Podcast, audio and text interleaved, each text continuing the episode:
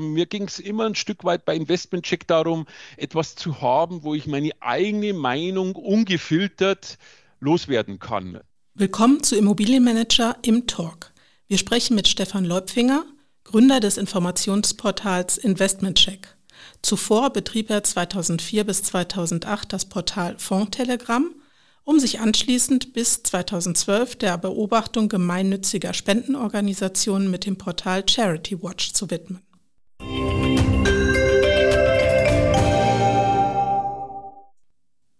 Wir, das sind Bianca Diel, Redakteurin bei Immobilienmanager und André Eberhardt, Chefredakteur. Mit Stefan Leupfinger reden wir heute über Fonds und das Fondtelegramm, Spendenorganisationen, Anlagenprodukte und Transparenz, eigene Spenden, Investments und Fernweh. Damit geht's auch gleich los. Nimm mal an, du musst auswandern, Stefan. In welches Land würdest du ziehen? Das ist eine gute Frage. In welches Land würde ich ziehen? Ich würde wahrscheinlich in Europa bleiben, weil ich einfach extrem schätze die Sicherheit, die man in Europa hat, die Herzlichkeit, die man ja auch in sehr vielen Ländern dort verspürt. Als Rosenheimer bin ich ja eh im Grunde in der nördlichsten Stadt von Italien und zu Hause. Insofern, für mich ist Italien schon sehr naheliegend. Und an welche Spendenorganisation würdest du spenden? Oder vielleicht spendest du ja schon. Auch eine, auch eine gute Frage. Ich habe mich ja viele Jahre sehr intensiv mit Spendenorganisationen beschäftigt. Ich würde vor allem kleinere und lokale Spendenorganisationen unterstützen, wo ich weiß, wer dort arbeitet, wie dort gearbeitet wird und dass das Geld eben am Ende auch ankommt und nicht für irgendwelche Fundraising-Aktionen ausgegeben wird, die ich eigentlich nicht unterstützen möchte. Und dann unsere dritte Einstiegsfrage, direktes oder indirektes Immobilieninvestment?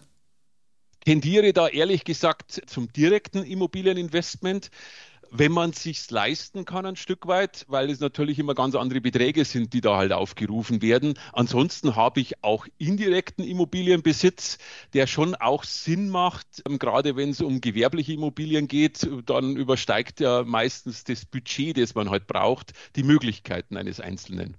Okay, jetzt sind wir ja schon in der Branche sozusagen angekommen. Die Frage ist, wie bist du überhaupt auf die Branche gekommen, auf die Immobilien? Ich habe im Grunde als Banker und Betriebswirt lange Zeit in der Sparkasse zum Schluss gearbeitet und dort die geschlossenen Immobilienfonds in den 90er Jahren, ist schon sehr lange her, man sieht es an meinen grauen Haaren auch, äh, wenn man sie sehen könnte jetzt hier im Podcast. Damals waren geschlossene Immobilienfonds mit Sonderabschreibungen extrem beliebt und begehrt und so bin ich im Grunde zu den geschlossenen Immobilienfonds und damit auch zur Immobilienbranche gekommen. Und ist daraus dann auch die Idee des Fondtelegramms entstanden? Wie, wie kam das zustande? Ja, die Idee des Vortelegramms war im Grunde so zehn Jahre, nachdem ich in der Branche war, irgendwann geboren worden. Ich habe immer für andere nur geschrieben und irgendwann hatte ich einfach Lust, was Eigenes zu machen, wo du selbst alles in der Hand hast und selber entscheiden kannst, wann du was wie veröffentlichst. Und das war 2004, als ich das Vortelegramm ins Leben gerufen habe. Da war auch so der erste Hype des Internets ein bisschen vorbei. Die Dotcom-Blase ist ja 2000 geplatzt und 2004 war dann alles bereinigt, ging es bergauf. Da wusste man auch, in welche Richtung sich vieles entwickeln wird. Und ich habe damals einen, im Grunde einen Online-Dienst gestartet, der von Anfang an profitabel war, was für einen Online-Dienst auch ungewöhnlich war trotzdem hattest du ja irgendeinen, irgendeinen Zweck, den du damit erfüllen wolltest. Also du wolltest ja das nicht aus reiner Selbstverwirklichung machen wahrscheinlich. Oder gab es wirklich so einen, einen moralischen Fingerzeigansatz, den du quasi hattest bei der Gründung des Fondtelegramm? Also beim Vortelegramm würde ich jetzt mal sagen, da ging es wirklich auch ein Stück weit darum, Geld zu verdienen, einen kostenpflichtigen Newsletter ins Leben zu rufen die Moral spielt bei mir immer eine nicht unerhebliche Rolle bei meinen Entscheidungen. Also ich wollte natürlich schon auch völlig frei sein, im Grunde, ob ich etwas gut oder schlecht bespreche, wie die Urteile ausfallen, dass man sich nicht immer sagen lassen muss, ja, das darf nicht so kritisch sein, weil es könnte Ärger geben oder der Nutzwert sollte mehr im Vordergrund stehen. Alles Überlegungen, die ja auch eine Berechtigung haben, die mich aber schon auch ein Stück weit manchmal gestört haben oder genervt haben. Und deswegen habe ich irgendwann halt gesagt, ich mache mache jetzt mal was Eigenes und probiere das mir aus. 2008 hattest du dann keine Lust mehr auf geschlossene Fonds. Warum?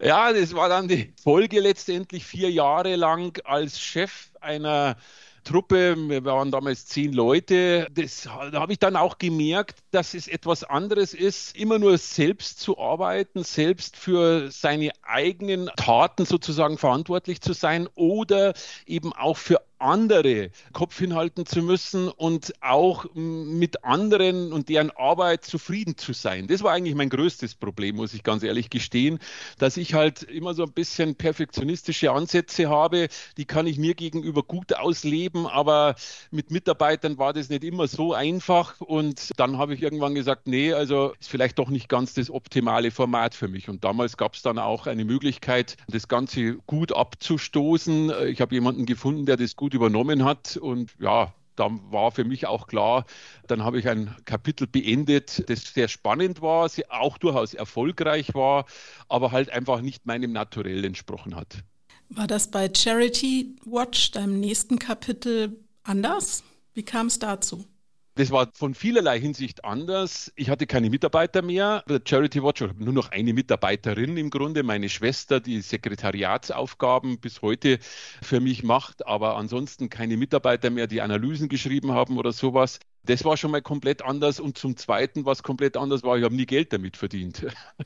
Ähm, das Charity Watch war ein Kapitel, da wollte ich mal was ausprobieren, ein Thema besetzen, das mich persönlich über viele, viele Jahre bewegt hat und auch heute noch immer bewegt, wo ich glaube, da wäre ein enormer Bedarf da, aber wo man viel, viel mehr finanzielle Ressourcen bräuchte, um das erfolgreich aufbauen zu können. Der Bedarf wäre riesig, aber auch dieses Kapitel hat nach vier Jahren dann am Ende nicht so funktioniert, wie ich es mir anfänglich vorgestellt habe. Du hast mal berichtet, dass so manche Vertriebsmaschinerie geschlossener Beteiligungen nichts gegenüber der von Charity-Organisationen wäre. Wieso? Was steckt Absolut dahinter? richtig. Ja, absolut richtig. Also ich habe ja als kritischer Zeitgeist auch schon vor Charity Watch, auch zu Vortelegram-Zeiten oder auch schon vor Vortelegram-Zeiten immer wieder juristische Erfahrungen gesammelt, wenn es um Meinungsäußerungen ging, die halt dann von ja, kritisierten Unternehmen angegriffen wurden juristisch. Das, was da allerdings im Bereich Charity passiert ist, ist nochmal eine ganz andere Dimension gewesen, weil letztendlich diese Spendenorganisationen ausschließlich vom Vertrauen leben. Bei bei Investments merkt man immer relativ schnell, wenn etwas nicht funktioniert, weil dann die Zinsen nicht kommen oder die Rückzahlung nicht so geleistet wird oder die Ausschüttungen nicht wie prospektiert kommen und so weiter.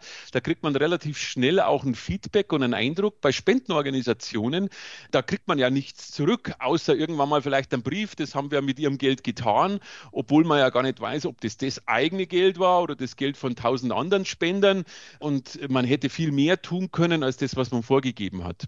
Also lange Rede, kurzer Sinn.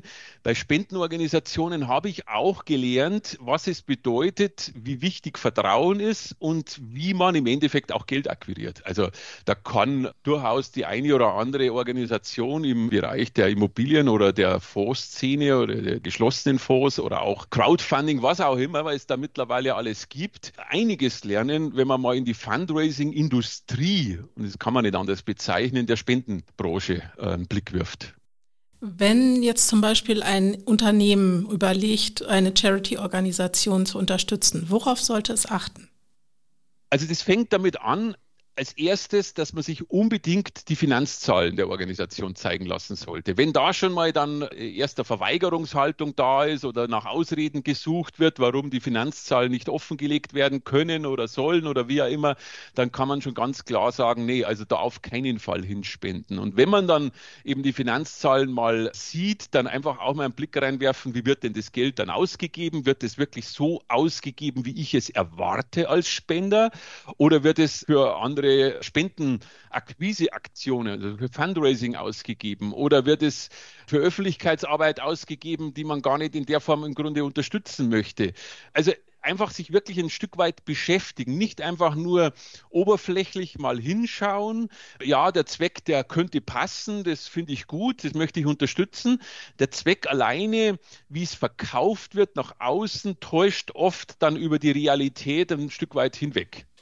Kann man das eigentlich pauschalisieren? Also ich selbst spende auch für ein paar Organisationen, das sind auch meistens ganz kleine Organisationen, zum Beispiel eine Organisation, die die Straßenhunde auf Mauritius unterstützt. habe ich ein, ein oder kann, kann ich pauschal sehen, wie hoch darf eine Verwaltungsgebühr sein? Wie, ja, wie muss das prozentual verteilt sein, dass mein Geld in den Spendenzweck geht? Also ich habe persönlich zu Charity Watch Zeiten ja auch ganz, ganz viele solcher Rechenschaftsberichte oder Finanzberichte oder was auch immer, wie man sie bezeichnet, mir angesehen und habe für mich die Messlatte von 20 Prozent definiert. Äh, für mich war in Ordnung, wenn eine Organisation für Verwaltung muss natürlich ein bisschen Geld ausgegeben werden. Im Zweifel will ich auch eine Spendenquittung haben. Das kostet Geld, die auszustellen, zu verschicken und so weiter. Das sind Verwaltungskosten. Auch ein bisschen klappern gehört natürlich auch zum Geschäft. Mal einen Brief einmal im Jahr zu verschicken an die ehemaligen Spender. Bitte vergesst uns nicht, jetzt ist bald wieder Weihnachten, denkt auch an uns vielleicht. Also das ist alles legitim und in Ordnung. Und ich habe, wie gesagt, 20 Prozent für mich da als Messlatte definiert.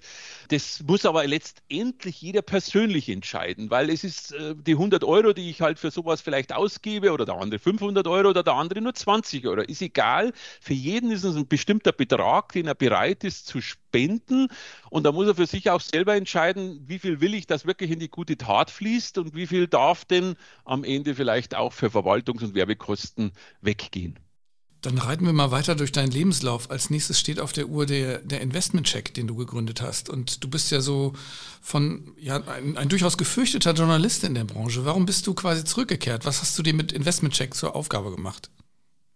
Naja, also ich habe damals, nachdem ich dieses Thema Charity Watch aufhören wollte, mir lange überlegt, was machst du denn dann in deinem Rest des Lebens sozusagen? und äh, habe dann nach langem Hin und Her äh, entschieden, wieder in die Branche zurückzuwechseln. Mir hat das wahnsinnig viel Spaß gemacht. Das ist eine hochspannende Branche und ich habe auch gemerkt, dass durch das, dass ich weg war, eine kleine Lücke hinterlassen wurde. Mag jetzt vielleicht ein bisschen Eigenlob sein, das ich jetzt da ausspreche. Oder Journalistenschelte. So ja? Kann man auch ja, sagen. aber irgendwie hat die Lücke keiner gefüllt und dann haben wir gedacht, Mensch, das wäre eigentlich was, da nochmal wieder zurückzugehen, weil, wie gesagt, das Spendenthema, das war auch nicht zu leisten für einen Einzelnen. Ich bin bedroht worden, meine Familie ist bedroht worden. Also da waren viele, viele Dinge, die wirklich so weit unter der Gürtellinie waren, dass sie einfach nicht für einen Einzelnen auszuhalten waren.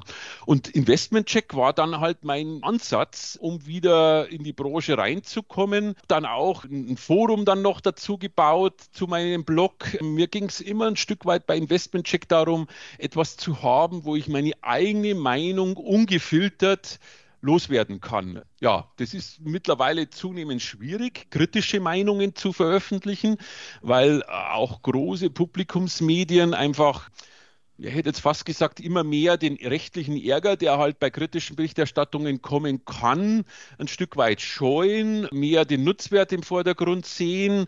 Und deswegen war für mich klar, ich möchte wieder ein eigenes Medium haben. Und da war halt Investmentcheck die Lösung. Jetzt, bevor wir gleich ein bisschen tiefer gehen in die, in die Produkte, die es gerade so am Markt gibt, jetzt hast du in all diesen Tätigkeiten von Telegram, Charity Watch, DW, Investmentcheck dich immer als streitbarer Kopf ja so ein bisschen dargestellt und irgendwie als Problemsucher. Woher kommt dieses Gen in dir? Du hättest dir das Leben ja auch einfacher machen können. Ja? Ich bin ein streitbarer Geist. Ja, vielleicht war das in meiner Kindheit schon so. Die Diskussionen, vor allem mit dem Vater, so manchmal. Also kann, weiß nicht, was wirklich die wahre Ursache ist. Vielleicht liegt es wirklich in den Genen. Im Freundeskreis werde ich manchmal durchaus auch als verrückt bezeichnet, warum ich mir das immer antue. Ich, ich kann nicht anders und will auch nicht anders. Mir macht es unglaublichen Spaß die Dinge auch beim Namen zu nennen, auch kritische Dinge anzusprechen. Das macht das Leben nicht immer einfacher, ja, gebe ich zu. Aber diese Freiheit, einfach ähm, nicht abhängig zu sein von irgendwelchen Anzeigen, Umsätzen oder sonstigen Dingen, die ist für mich so viel wert. Ich kann davon leben und der Rest ist mir egal, sage ich jetzt mal ganz salopp. Mhm. Und deswegen leiste ich mir den Luxus einer freien Meinung. Jetzt erleben wir gerade, um mal ein bisschen über Produkte zu sprechen, die nächsten Probleme bei Anleihen zum Beispiel. Wie siehst du das Produkt? Ja, grundsätzlich ist eine Anleihe ein wahnsinnig wichtiges Vehikel im Grunde zur Refinanzierung von äh, Unternehmen. Äh, das machen die Großen sowieso schon, schon Jahrzehnte oder schon immer, hätte ich jetzt fast gesagt. Dass der Zugang auch für kleinere Unternehmen, zum Beispiel durch das Segment der Mittelstandsanleihen etc., geschaffen wurde, fand ich sehr, sehr positiv und sehr, sehr wichtig. Das Problem, was man so ein bisschen hat, ist in Deutschland die Vorselektion dass nämlich in Deutschland im Grunde so der übliche Finanzierungsweg die Bank ist Und nur wenn die Bank kein Geld gibt, dann denkt man über Alternativen nach. Und das ist ein bisschen falsch in der Denkweise und schafft so eine gewisse negative Vorselektion. Und äh, leider ist dadurch auch natürlich das Segment der Anleihenemissionen, gerade im Mittelstandsbereich, dieses, dieses Mittelstandssegment ist ja total verschrien, weil einfach viel zu viele Problememissionen auch imitiert wurden und die Anleger zu viel Geld verloren haben. Denn letztendlich machen wir uns nichts vor. Alle diese Segmente müssen von der Qualität her eine, eine Mischkalkulation möglich machen, sodass das etwas höhere Risiko bezahlt ist im Durchschnitt. Also wenn ich in jede Mittelstandsanleihe 1000 Euro gesteckt hätte, um mal irgendein Beispiel zu machen, dann muss ich unterm Strich im Gewinn sein. Und zwar so im Gewinn, dass ich mehr Rendite erzielt habe, als wenn ich nur Bundesanleihen gekauft hätte. Und das hat halt dieses Segment zum Beispiel auch kaputt gemacht. Kommen wir wahrscheinlich noch darauf zu sprechen. Auch Crowdfunding oder andere Dinge wird einfach, da wird die Qualität zu sehr vernachlässigt und dadurch am Ende auch, am langen Ende, das gesamte Segment, das eigentlich wichtig wäre, vom Vertrauen her zerstört. Gehen wir mal davon aus, ich hätte roundabout 10.000 Euro übrig auf der hohen Kante und würde die gerne mal irgendwo in Immobilien anlegen. Was würdest du im Moment so raten? Also ich würde keinen offenen Immobilienfonds kaufen. Da stecken mir viel zu viele Probleme und viel zu viele Fragen drinnen.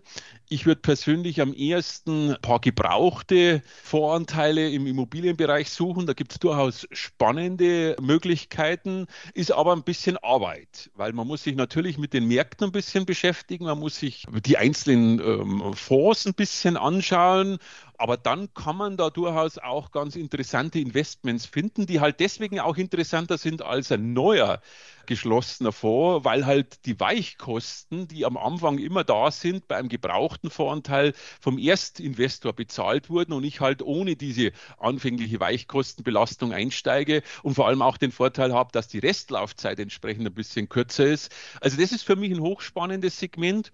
Ich würde durchaus vielleicht auch ein bisschen drüber nachdenken, im Crowdfunding-Bereich das eine oder andere zu machen, aber da muss man sehr, sehr selektiv sein, weil Crowdfunding einfach auch viel durchsetzt Besetztes von eher ja, problembehafteten oder nicht besonders vielversprechenden Investments. Was ja auch nicht ganz einfach und auch sehr viel Arbeit ist, ist Prospekte von solchen Anlageprodukten durchzuarbeiten und versuchen zu verstehen. Da gibt es Triggerpunkte, Themen, auf die man achten sollte. Was sind die? Wie viel Zeit haben wir denn? Also äh, Spaß beiseite. Also da gibt es natürlich ganz viele Themen. Also mir ist zum Beispiel ein, ein Punkt immer ganz wichtig gewesen früher, nämlich die Prognoserechnung. Das war immer das Erste, was ich mir angeschaut habe. Ich bin ein Zahlmensch, ja. Ich lebe Zahlen, für mich sprechen Zahlen zu mir sozusagen. Ich habe immer als erstes die Prognoserechnung mir angeschaut. Wie ist die Kalkulier äh, Kalkulation gewesen? Ist die realistisch? Ist die nicht realistisch?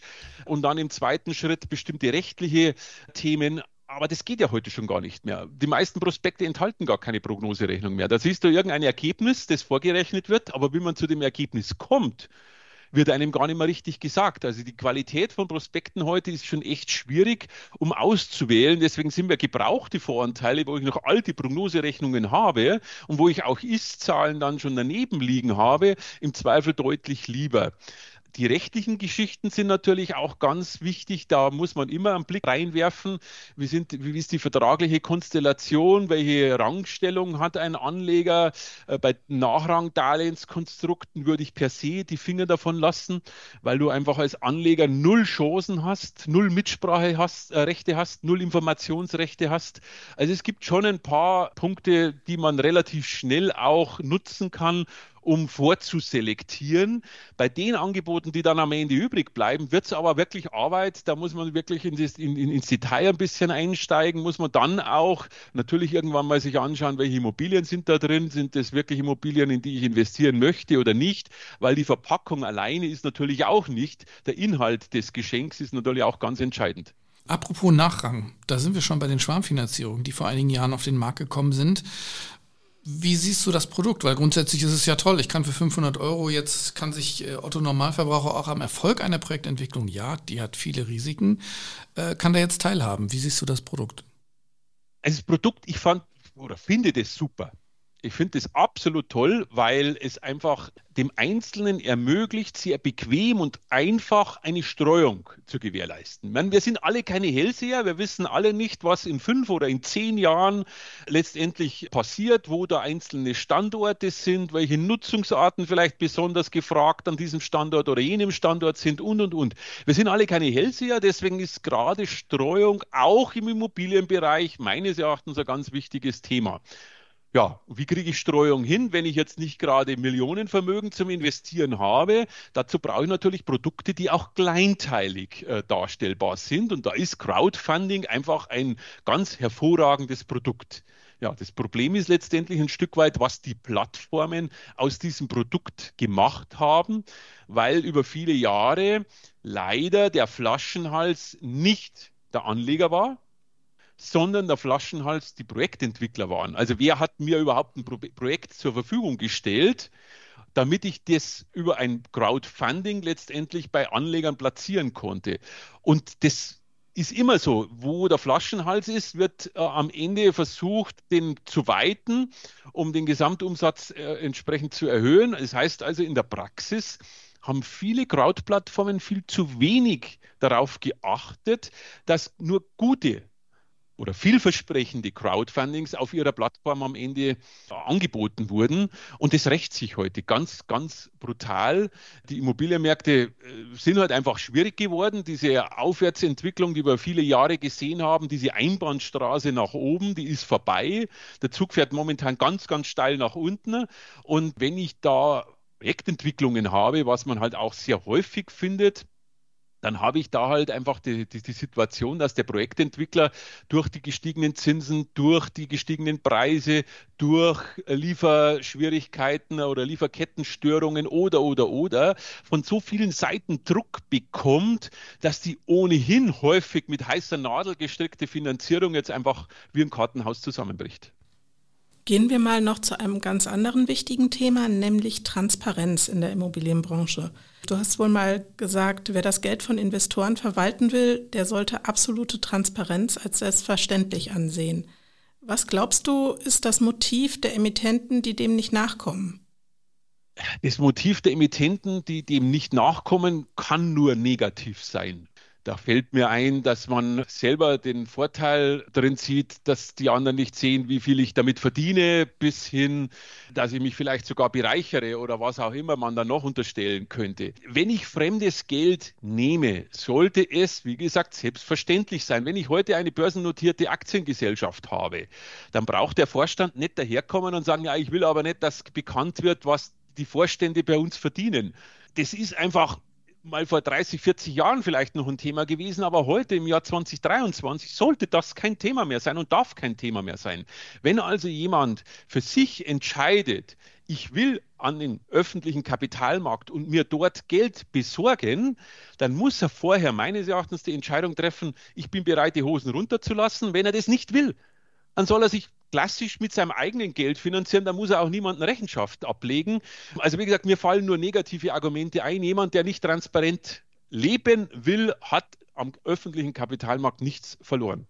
Jetzt würde ich gerne noch eine Frage zur Zukunft des Marktes stellen, wie du das so siehst, weil ähm, ich weiß, 2006 war ich ja drei Wochen bei dir und durfte fleißig mit an deiner Studie arbeiten, die du damals gemacht hast. Ähm, wie, und seitdem gingen die Platzierungszahlen stetig bergab. Wie siehst du die Zukunft des Produktes und des Marktes der Beteiligung? Ich habe da ehrlich gesagt wenig Hoffnung, dass da nochmal was Großes draus wird, weil letztendlich viel zu viel verbrannte Erde hinterlassen wurde. Also die Branche hat bis heute meines Erachtens nicht wirklich kapiert, wie wichtig es wäre, ehrlich mit Anlegern umzugehen. Es gibt ein paar Anbieter und deren Erfolg gibt denen ja auch recht dass sie mit dieser Ehrlichkeit über einen langen, langen Zeitraum auch enormes Vertrauen bei den Anlegern aufgebaut haben. Wenn die neue Produkte an den Markt bringen, dann werden die ihnen aus den Händen gerissen.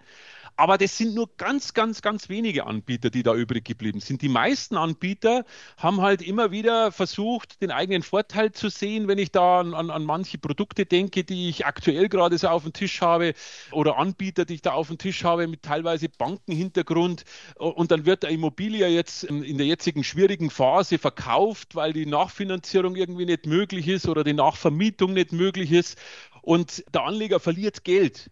Okay, das ist halt manchmal so aber dann kann auch ein Anbieter nicht hergehen und sich einfach trotzdem noch, was weiß ich, 3% äh, Transaktionsgebühr einstecken für den Verkauf der Immobilie und damit den Schaden der Anleger nochmal vergrößern. Ein, ein, ein, seriöser und ehrlicher Anbieter würde sagen, okay, das hat nicht funktioniert, ist leider so. Lieber Anleger, du hast Geld verloren, aber ich werde auch jetzt nicht Geld noch verdienen, indem ich jetzt dann noch Transaktionsgebühren abrechne und solche Geschichten. Also der, der, der Markt hat da ganz viel Vertrauen verspielt und deswegen habe ich auch wenig Hoffnung, dass der Markt nochmal irgendwann wirklich groß werden könnte. Jetzt wollen wir die Runde natürlich irgendwie positiv abschließen und stelle deswegen meine allseits beliebte äh, Schlussfrage. Was wünschst du dir von der Branche und der Politik? Also von der Branche würde ich mir wirklich mal wünschen, dass sie langfristig überlegt, wie kann denn ein geschlossener Fonds, egal ob jetzt als AIF oder jetzt im Rahmen des Vermögensanlagegesetzes, so strukturiert werden, dass er für Anleger und Anbieter Spaß machen kann und Sinn machen kann. Wenn man das mal schaffen würde und da Regeln aufstellt, an die sich dann jeder Seriöse auch halten würde, dann würde man schon mal ganz, ganz viel erreichen. Also da würde ich mir echt wünschen, da müsste man mal äh, viel offener an das Thema rangehen und dann auch verbindlicher an das Thema rangehen. Die Ansätze, die es in der Vergangenheit da immer wieder mal gab, sind dann später alle wieder über Bord geworfen worden. Ich erinnere mich nur an das Thema Leistungsbilanz und die Politik. Naja, im Grunde, die Politik hat gigantische Herausforderungen definiert. Ich nenne jetzt mal nur ein Stichwort Energiewende was ja im Immobilienbereich ganz, ganz, ganz große Rolle spielt, was auch in der Energieproduktion eine ganz, ganz große Rolle. Also wir werden Milliarden und aber Milliarden brauchen, um die Energiewende zu finanzieren. Und die Politik sollte nicht immer nur sagen, das brauchen wir und das wollen wir, sondern sollte auch das Wie mal ein Stück weit andenken. Also ich würde mir auch von der Politik wünschen, dass man da mal rangeht und sich mal grundsätzlich überlegt, was wäre denn ein Vehikel, um das Ganze zu finanzieren. Und zwar so, dass es für alle Beteiligten Spaß macht. Das wäre das, was ich mir von der Politik wünschen würde, weil sonst sehe ich schwarz, dass wir diese Riesenaufgaben, die vor uns sind, auch irgendwie finanzieren und meistern können. Lieber Stefan, vielen Dank für deine Gedanken und dass du die Zeit für uns investiert hast. Liebe Bianca, lieber André, ich sage auch danke, mir hat Spaß gemacht. Vielen Dank, Stefan Leupfinger, für dieses Gespräch, in dem du über dein bevorzugtes Auswanderungsland sowie deine Entwicklung vom kritischen Fondsbeobachter zum Charity Watcher und zurück zum Investmentkommentator berichtet hast. Außerdem haben wir über die Themen Schwarmfinanzierung und Transparenz gesprochen. Mehr Infos zu Immobilienmanager, unsere aktuellen News, im Fokus Veranstaltungen und unserer Implus Mitgliedschaft gibt es unter www.immobilienmanager.de. Beim nächsten Im-Fokus am 21. September 2023 dreht sich alles um das Thema Nachhaltigkeit und ESG. Die Veranstaltung findet erstmals in Berlin statt. Im Plus Mitglieder erhalten eine Vergünstigung für das Live-Event. Zum Im-Plus-Angebot zählt auch unser Vordenker-Podcast Immobilienmanager, der Podcast. Einfach mal reinhören. Bis zum nächsten Mal bei Im Talk.